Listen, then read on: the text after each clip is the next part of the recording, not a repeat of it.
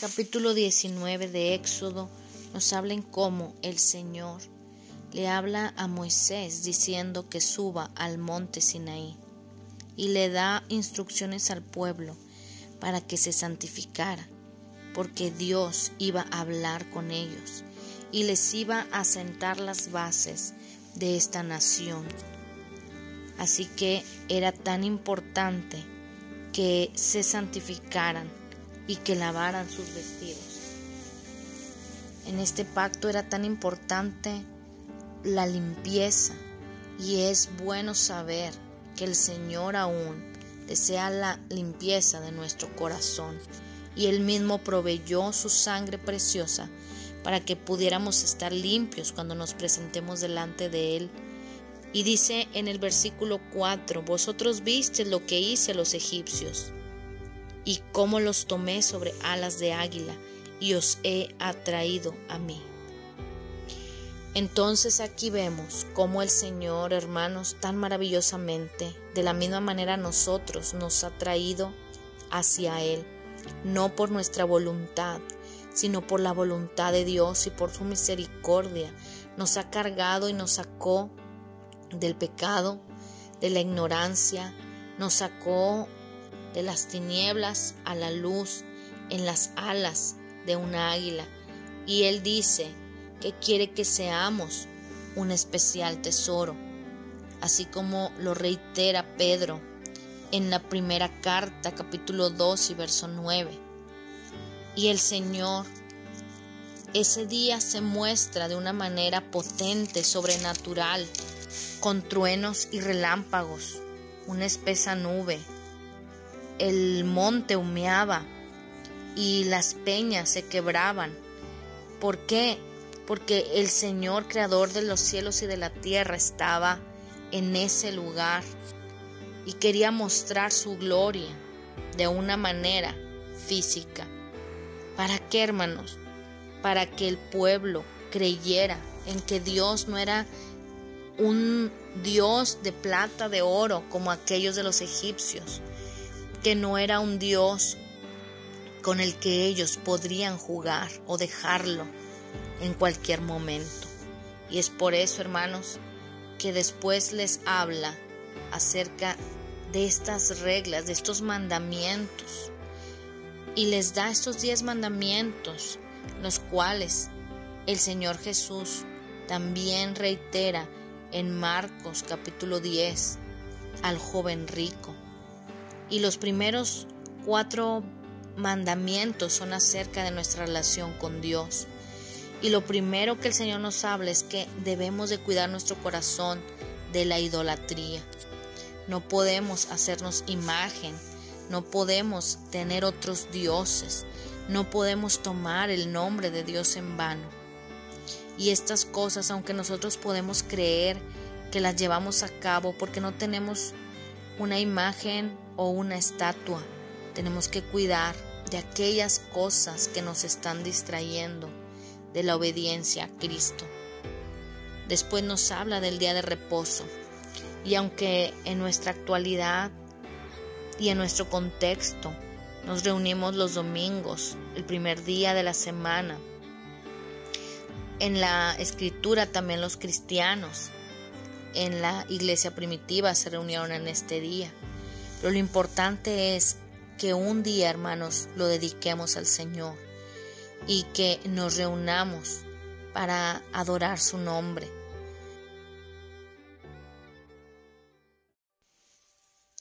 El cuarto mandamiento es honra a tu padre y a tu madre para que tus días se alarguen en la tierra que Jehová tu Dios te da.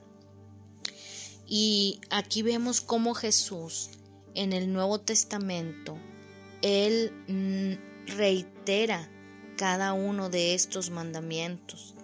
Y es por ello que en Marcos capítulo 7, en la nueva traducción viviente, dice en el versículo número 10, por ejemplo, Moisés le dio la siguiente ley de Dios. Honra a tu padre y a tu madre y cualquiera que hable irrespetuosamente de su padre o de su madre tendrá que morir. Sin embargo, ustedes dicen que está bien si uno les diga a sus padres, lo siento, no puedo ayudarlos porque he jurado darle a Dios lo que les hubiera dado a ustedes. Es decir, a veces creemos que por servir a Dios en la iglesia, por hacer algún trabajo en el templo, ya Dios puede invalidarnos ese mandamiento. O podemos poner excusas como que no tenemos tiempo o no tenemos dinero para honrar a nuestros padres porque estamos haciendo alguna obra en el servicio de Dios. Y el mismo Señor Jesús exhorta a que estos mandamientos sean cumplidos. Después nos habla de los mandamientos como no cometerás adulterio o no matarás. Y en esto sabemos que en el Sermón del Monte el mismo Señor Jesucristo nos habla y nos dice que oísteis que fue dicho, no cometerás adulterio. Pero os digo que cualquiera que mira a otra mujer para codiciarla ya adulteró con ella en su corazón. Es decir, el Señor, como lo prometió, no solamente quería que los mandamientos se cumplieran de una manera material o física, sino que aún en el corazón. La ley estaría escrita en nuestros corazones. Y es por eso que nos habla el Señor de no solamente cumplirlos exteriormente, sino también interior, de manera espiritual, emocional y mental. También nos habla del hurto, nos habla de no hablar contra nuestro prójimo, una mentira, ser falsos en lo que decimos de otras personas. Así que cada una de estos mandamientos sigue vigente y tenemos que ver por si acaso estamos fallando en uno de ellos. El último dice, no codiciarás la casa de tu prójimo y sabemos que ese tipo de cosas lamentablemente pasan más frecuente de lo que pensamos. Y vemos aquí la diferencia quizás en codiciar. Dice que, que es desear mucho en exceso una cosa difícil de alcanzar. Esto a veces podemos pensar incluso erróneamente que deberíamos de tener algún cargo.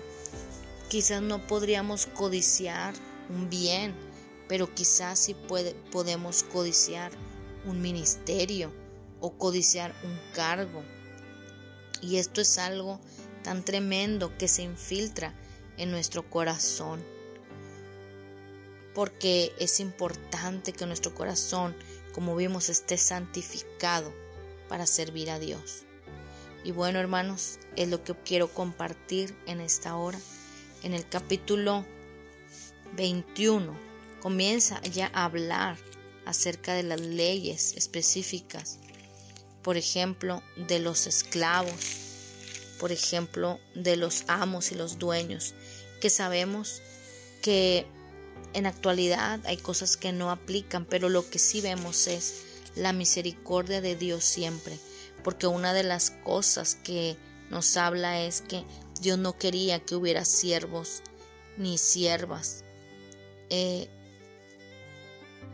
permanentes, sino que el Señor mandó a que se trataran con respeto, a que esas personas que estaban a, a cargo no fueran groseros, que no se pusieran tan indiferentes porque son personas, humanos y que tienen también dignidad. Y otra cosa es que no quería que la deuda fuera eterna, sino más bien solamente seis años iba a ser. Así que esto nos habla acerca de la misericordia de Dios. Seamos, hermanos, misericordiosos con aquellos que están, con los que trabajamos, con los que están a nuestro cargo, y Dios no quiere jefes prepotentes, ni mucho menos, sino al contrario, misericordiosos. Seamos cada uno de nosotros servidores de Dios y cumplidores de la ley. Dios les bendiga.